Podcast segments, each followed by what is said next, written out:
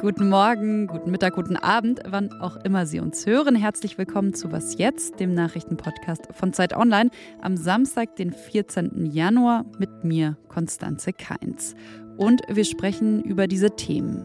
Der Kampf um Soledar gilt als eine der blutigsten Schlachten im Krieg in der Ukraine und schon jetzt wird die Einnahme dieser Stadt im Donbass als Voraussetzung für neue Offensiven stilisiert. Außerdem sprechen wir über ein Thema, das Sie vielleicht schon selbst gespürt haben. Zum Beispiel, weil Sie in den letzten Wochen mal ein Rezept in der Apotheke einlösen wollten, aber zurück ein haben wir leider gerade nicht da kam. Thema Medikamentenmangel. Wir starten aber wie immer erstmal mit den kurzen Nachrichten. Ich bin Matthias Peer. Guten Morgen. Seit Monaten steht Verteidigungsministerin Christine Lamprecht in der Kritik. Jetzt deutet sich das Ende ihrer Amtszeit an. Mehrere Medien berichten übereinstimmend, dass Lambrecht zurücktreten will, und zwar offenbar bereits schon in der kommenden Woche. Das Verteidigungsministerium wollte die Berichte nicht kommentieren. Kritiker werfen der SPD-Politikerin mangelnde Sachkenntnis und eine schlechte Amtsführung vor. Zuletzt hat Lamprecht auch mit einem Neujahrsvideo für Irritationen gesorgt. Sie hat darin über den Ukraine-Krieg gesprochen, begleitet von Silvesterfeuerwerk. In der Nähe des Braunkohleortes Lützerath werden heute tausende Demonstranten zu einer Kundgebung erwartet. Angekündigt hat sich dafür auch die schwedische Klimaaktivistin Greta Thunberg. Die Teilnehmer wollen gegen die Räumung des Ortes zur Kohleförderung protestieren. Darüber, wofür Lützerath für die Klimabewegung steht und ob der Protest dort mehr als ein Symbol ist, gibt es heute übrigens eine Was jetzt Sonderfolge von meiner Kollegin Pia Rauschenberger, die diese Woche vor Ort war. Redaktionsschluss für diesen Podcast ist 5 Uhr.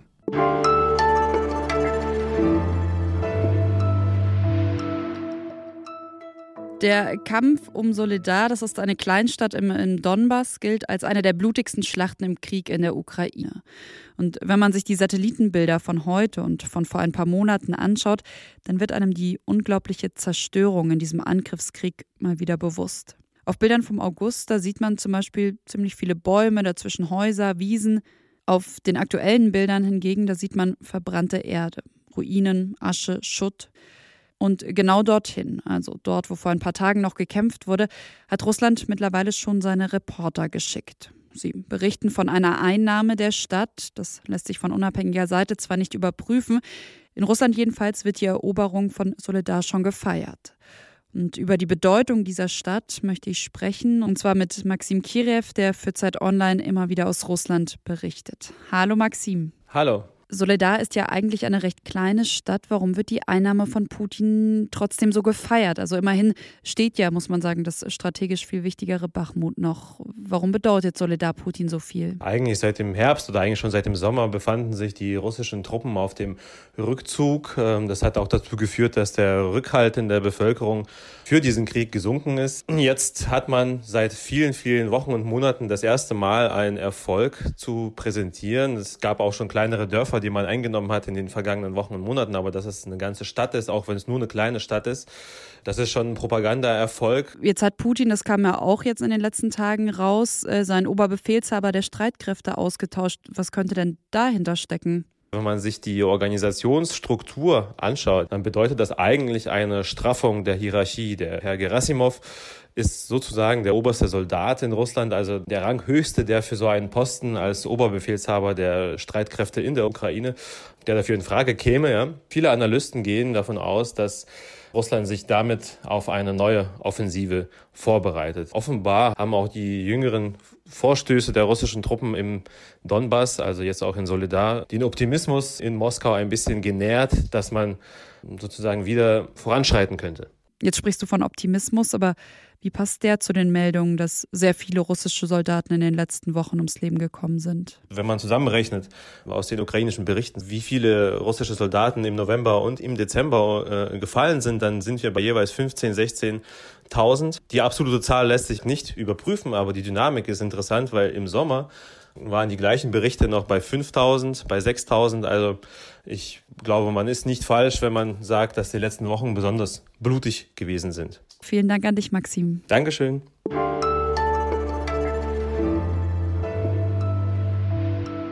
Alles außer Putzen. Peter Meisen ist 100 Jahre und er ist vermutlich der älteste Blogger in Deutschland.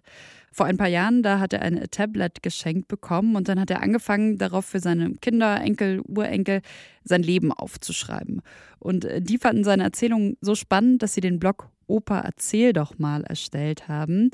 Ich bin gestern selbst in diesen Blog-Einträgen hängen geblieben. Darin schreibt er zum Beispiel, warum er zurzeit so oft an seine Kindheit und Jugend in der Nazi-Zeit denken muss. Vielleicht haben Sie ja Lust, an diesem Wochenende auch ein bisschen darin zu lesen. Oder vielleicht äh, führt das ja auch dazu, dass sie selbst mit ihren Eltern, Großeltern, anderen älteren Menschen sprechen über früher. Ich habe das vor ein paar Jahren gemacht, habe mit meinem Großvater ziemlich lang gesprochen, viele Aufnahmen gemacht und habe mir ganz fest vorgenommen, die noch zusammenzuschreiben irgendwann. Und ein Satz, den er unglaublich oft gesagt hat, war, Konstanze, du kannst dir gar nicht mehr vorstellen, wie XYZ, wie das war. Und ich glaube, er hat recht, denn wenn ich nicht mit ihm über seine Kindheit im Krieg, über das Aufwachsen in einer zerbombten Stadt, aber zum Beispiel auch über sowas wie, als er zum ersten Mal einen echten Computer gesehen und dann auch an einem gearbeitet hat, wenn ich da nicht mit ihm drüber gesprochen hätte, dann könnte ich mir dieses früher, dieses damals, um das es ja auch in dem Blog geht, wahrscheinlich wirklich nicht so gut vorstellen. Ja, und den Blog von Peter Meisen, den habe ich Ihnen natürlich auch in den Show Notes verlinkt.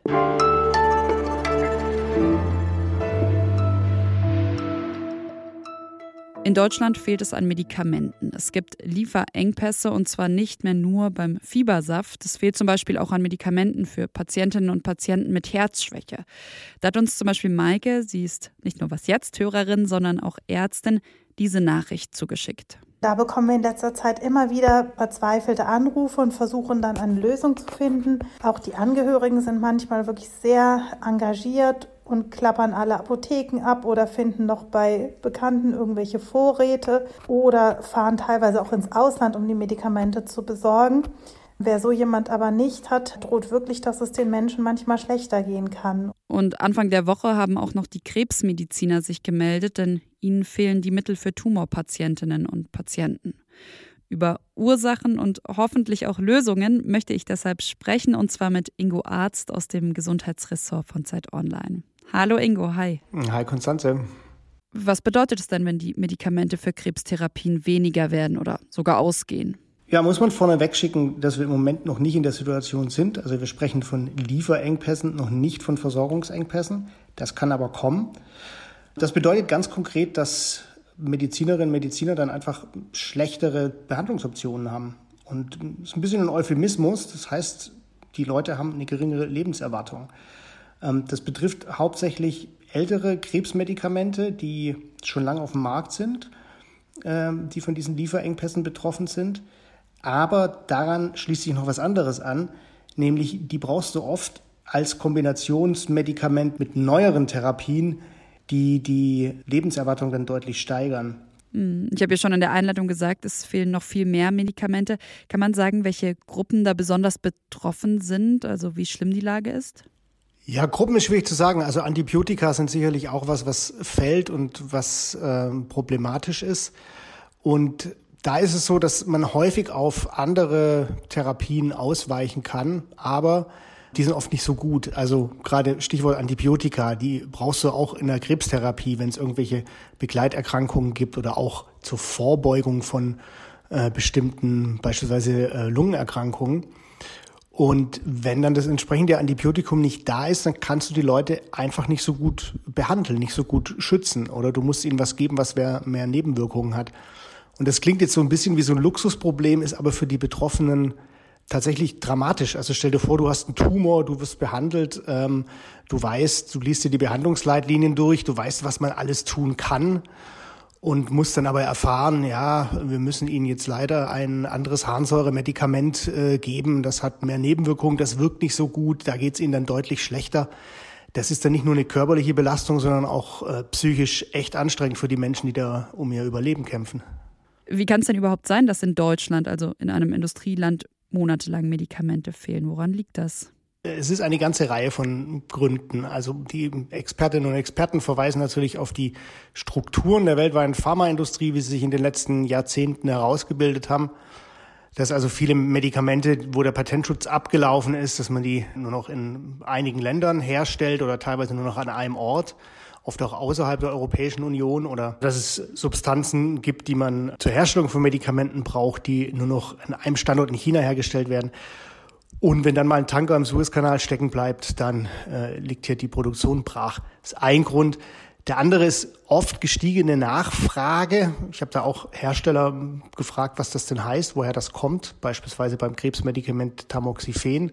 Die geben sich da leider relativ bedeckt, aber es hat sicherlich auch damit zu tun, dass weltweit Leute älter werden, in Entwicklungsländern auch deshalb ähm, einfach mehr Therapien notwendig werden und der Bedarf steigt. Und dann gibt es einen dritten Effekt, der ganz interessant ist, und zwar gibt es Hamsterkäufe bei Medikamenten. Was hilft denn jetzt dagegen? Also Bundesgesundheitsminister Karl Lauterbach will ja mit einem Gesetz gegen die Lieferengpässe vorgehen. Hilft das oder braucht es zum Beispiel auch eine Entglobalisierung in dem Bereich? Lauterbach will ja eine, im Prinzip eine Entglobalisierung, er nennt das so nicht. Aber ähm, er will natürlich die Lieferketten stabiler machen, er will mehr Produktion in Europa vor Ort. Aber das ist ein Prozess, der dauert echt lang. Kurzfristig kann das durchaus helfen, dass man Vorräte anlegt, sagen Expertinnen und Experten. Da geht es um eine Art staatlichen Mechanismus staatliche Vorräte, auf die dann auch alle gleichberechtigt zugreifen dürfen. Also keine Vorräte bei uns daheim im Küchenschrank. Vielen Dank an dich schon mal, Ingo. Und äh, für Sie noch der Hinweis, dass äh, Ingo Arzt auch einen Artikel zu dem Thema geschrieben hat. Den habe ich Ihnen in den Shownotes verlinkt. Den finden Sie aber auch auf Zeit Online. Gern geschehen.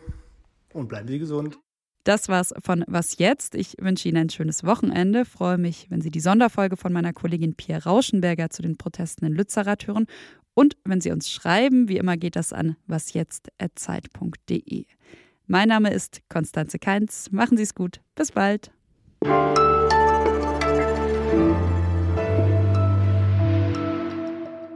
Okay, es dauert ewig hier nach unten zu scrollen bei Opa Peter. Erzähl doch mal.